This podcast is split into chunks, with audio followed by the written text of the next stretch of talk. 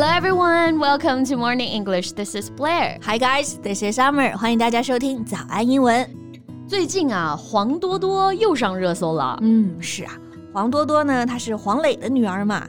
As a celebrity, she can always attract a lot of public attention for something she did or said. 对，因为多多是星二代啊，所以一举一动都经常被热议。嗯、那这里的星二代呢，我们可以直接翻译为 the second generation of stars，或者用这个网络词啊 ，celebrity，meaning the offspring of a celebrity。嗯，那这次呢，多多上热搜啊，是因为一条她做甜品的视频。嗯，这次评论区对她又是一场骂战啊，让人深深感受到了网友对一个小女孩的恶意。Yeah. Duo used to dye her hair purple, get her ears pierced, and post some workout videos, all of which were criticized by the netizens. 嗯，这些网友真的是阴阳怪气啊！之前多多染发、打耳洞嘛，还发了一些健身视频，嗯，都被很多网友非常恶意的抨击啊。这一次的甜品视频也是，关注点呢都在多多的身材上。 I mean, she's only a 16-year-old girl. Why are some people being so mean to her? 对，评论区很多留言真的就离谱啊，超级过分。嗯，这对于一个小女孩来说，真的是很大的伤害了。得亏多多心理素质强大啊，才能不被影响。是的。那今天我们要不就替多多来怼一怼这些网友啊，对他们说一句：“你真的太过分了。”然后来看看，哎，这句话用英文可以怎么说？Okay, that'll be very useful. Let's get to it. 在节目的开始，给大家送一个福利。今天给大家限量送出十个我们早安英文王牌会员课程的七天免费体验权限，两千多节早安英文会员课程以及每天一场的中外教直播课，通通可以无限畅听。体验链接放在我们本期节目的 show notes 里面了，请大家自行领取，先到先得。那首先讲的这个过分，贝贝，你觉得有没有特别对应的就是很直译的表达？哎，那有同学查词典啊，可能就会查到这个词儿，嗯，excessive，它的名词形式是 excess，就表示超过、过量。那形容词 excessive 就是过分的、过度的。嗯，greater than what seems reasonable or appropriate。嗯。不过这个词通常都是表示一个东西太过度了啊，嗯，比如说过大的噪音 excessive noise，过度的饮酒 excessive drinking，而不是我们想说的这个你这个人太过分了，太离谱这个意思。对，所以不会对别人说 you are excessive，嗯，那不用这个词，又有同学想，哎，是不是可以用到 over 这个词啊？Yeah，over 就是过于超过嘛，那确实是可以用到它，对吧？Yeah，so here's a sentence that you can use. You are over the line. Yeah, over the line. Line, L-I-N-E 就是线的那个 line，嗯，这就是相当于底线，你做的太过分了，也就是越过底线了嘛。所以这个词组就可以用来表示一个人太过分了。Someone who's not behaving in a reasonable or appropriate way。对，比如网友们啊，对多多的身材指指点点的，真的是过分了。嗯，They're over the line for leaving inappropriate comments on the little girl's body。对。 还有人给多多造谣啊，也是很过分。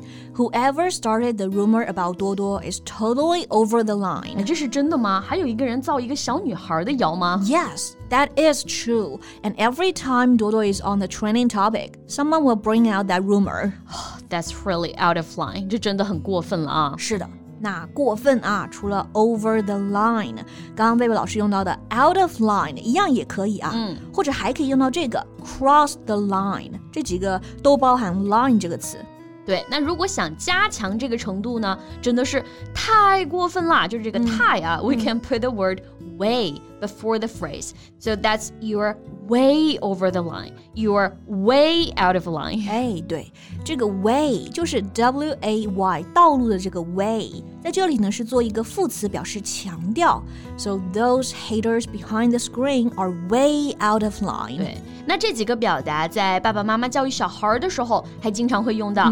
It can also be used in parenting, like you will hear parents say, "Now, young man, you're over the line. Go back to your room." Yeah, or you're over the line, young lady. Apologize, or you'll be grounded. 你过分了啊，道歉，不然呢就不准你出门了。 Yeah，那这个 over the line 主要是说人过分啊。嗯有的时候呢，我们想说一件事儿太过分了，做的太过分了，在口语当中有个很简单但是很实用的表达。 Yeah, what is it? The key word is too much. We can say something is too much.